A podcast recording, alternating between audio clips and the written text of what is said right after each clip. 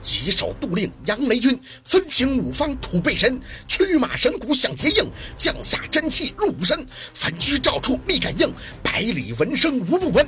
毛鸡马舍招继大将孙德将军，西方红巾砍将朱熹，中央主帅马大光神。呼呼，天雷涌动。老四单手还在指着天，只听白婆子捂着胸口惨叫声声，牙关仍旧紧咬。宝四后退了几步，抬眼看着天上划过的紫色电闪，气血冲头，手直接指向圈里的白蛇。雷光激电，霹雳为声，旋风速起，狂风顿起，卷得小六整个眼睛都睁不开了。宝四憋着浑身的气流站起，虎啸更攻，震雷啸吼，雨震如枪，大雨随即哗哗而下。硬如铜豆，云层碰撞间，天地一片黑暗。五金符道，天地举青，大震雷鼓，五方相应，荡涤会凶。黄雷真气，白雷黑气，黑雷黄气，赤雷白气，青雷赤气，上游上穷，都天雷公，贺雷锋，霹雳浮动。听我号令，急急如律令，来！一雨落下，雷声咆哮，如猛虎震天。轰隆间，几道牛扯在一起的电光蜿蜒而下，直咬圈里的白蛇。只听“啪”的一声巨响，火光顿起，天地苍茫回响。白婆子双膝跪地，惨叫的挣扎着在地上滚来滚去。浓烟滚滚，火光冲天时，雨水再次骤停，天色再次大亮。宝四摘下手上的红线，扔到了火堆里。只听那些蛇被烧得噼啪直响，到处都是一股子烤肉的糊巴味儿。白婆子在地上不停的打滚，手用力的扯着自己的头发，五官扭曲狰狞。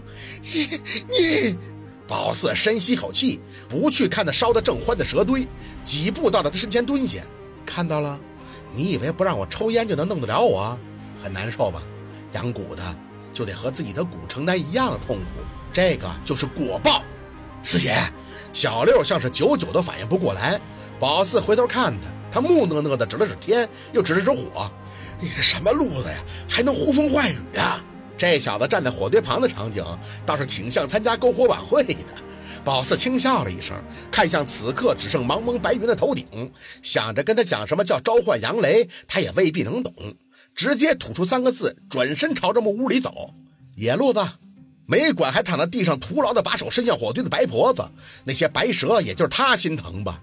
是啊，养了一辈子，也害了一辈子人，这革命感情多深厚啊！结果被宝四引来的天火全都给烧了。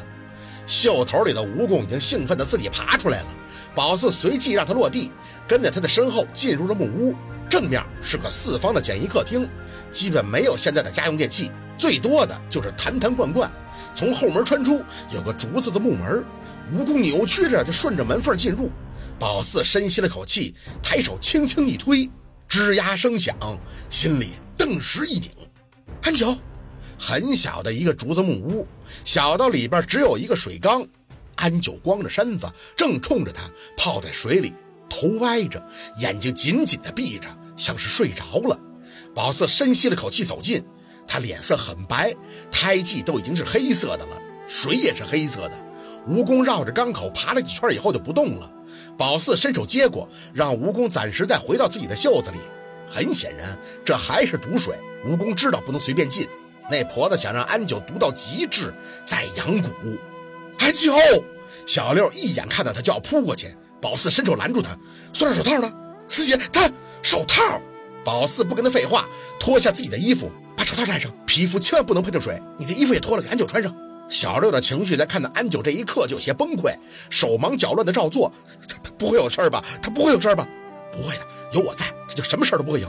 宝四面无表情的淡定安排，给安九上下裹衣服，估算了一下小六的体格，想了想，宝四几步就走到寨子门口。白婆子还在地上苟延残喘，手拽着宝四：“你个臭婊子，你杀了我所有的蛊！”宝四踢开他的手，扯嗓子喊了一声：“来人！”这十个人很给力的，就从林子里探头探脑的走了出来。薛小姐松了口气，人还真用上了，指了指身后的房门，帮忙把里边的人给我背出林子。安九被宝四跟小六从水缸里拽出来以后，整个就是人事不知，脸和身上的皮肤都泡得清白，唯独那胎记却是黑的油亮。宝四指了两个体格最大的男人进门，让安九扶到其中一个人的背上，背稳以后，看着小六继续交代，把安九直接送到宾馆。四姐不用去医院吗？宝四摇摇头，看向对安九既心疼又有些六神无主的小六，平着声交代：不用去医院，送到宾馆以后，记得给他放到浴缸里边，浴缸里要用温水，继续让安九泡着。等水的颜色变黑了，就把水放了，再换水。什么时候看到他泡的水的颜色正常了，或者你看到他脸上胎记正常了，再碰他，懂我的意思吗？这就是个排毒的过程，不需要宝四太详细的解释，小六也明白。蛊毒这个东西都是用些草药，还有蜈蚣啊、蜘蛛、蝎子之类的东西磨成粉制作的。安九是在毒水里泡大的，比较抗造。可宝四和小六这种从小没有接触过的，只要一碰到，那都是麻烦。过后再去解毒什么的，根本就犯不上。四姐会不会有什么后遗症啊？你得跟我说实话呀，真没事啊。明白小六此刻是紧张的，从挎包里摸出个半指大小的玻璃瓶，挤点血进去，扣紧盖子，递给小六，给他泡的时候倒出点血，放在浴缸里边就可以了，能加快安九排毒的速度。其实安九这种的最快最好的方法就是用流动的山泉水冲刷浸泡身体，因为山泉水纯净并且有灵性。但那事儿不能干呀！就安九这情形，要是在泉水里泡完了，那下游要是有人赶上喝了一口，那基本上就废了，属于间接的把山泉水给污染了，那就麻烦了。小六看着宝四的眼睛没再纠结，接过瓶子点头。小六催促他们先走，背着安九的那个人听声就开始迈步，可小六却有些着急：“四姐，一起走啊！”宝四看了一眼还在地上死去活来的白婆子，你们先回，我把这边事儿办完了就找你们。安九这耽误不得，赶紧带他回去，用干净水泡上。小六还是犹犹豫豫的，瞄了地上也开始抽搐的白婆子一眼。那你自己能行吗？要不我，我怎么不行？宝四急了，这磨叽劲儿的。现在最重要的是安九，你的任务就是照顾好他，剩下的我来善后。快走！小六没再多言，看了一眼还在人背上的安九，只能咬牙先撤了。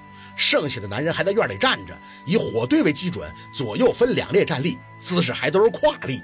别说这站在门口还挺有感觉的，难怪雷叔走到哪儿都带几个人。咱们这普通人以前一看那是觉得麻烦，但关键时刻要真用上了，还贼拉的有安全感。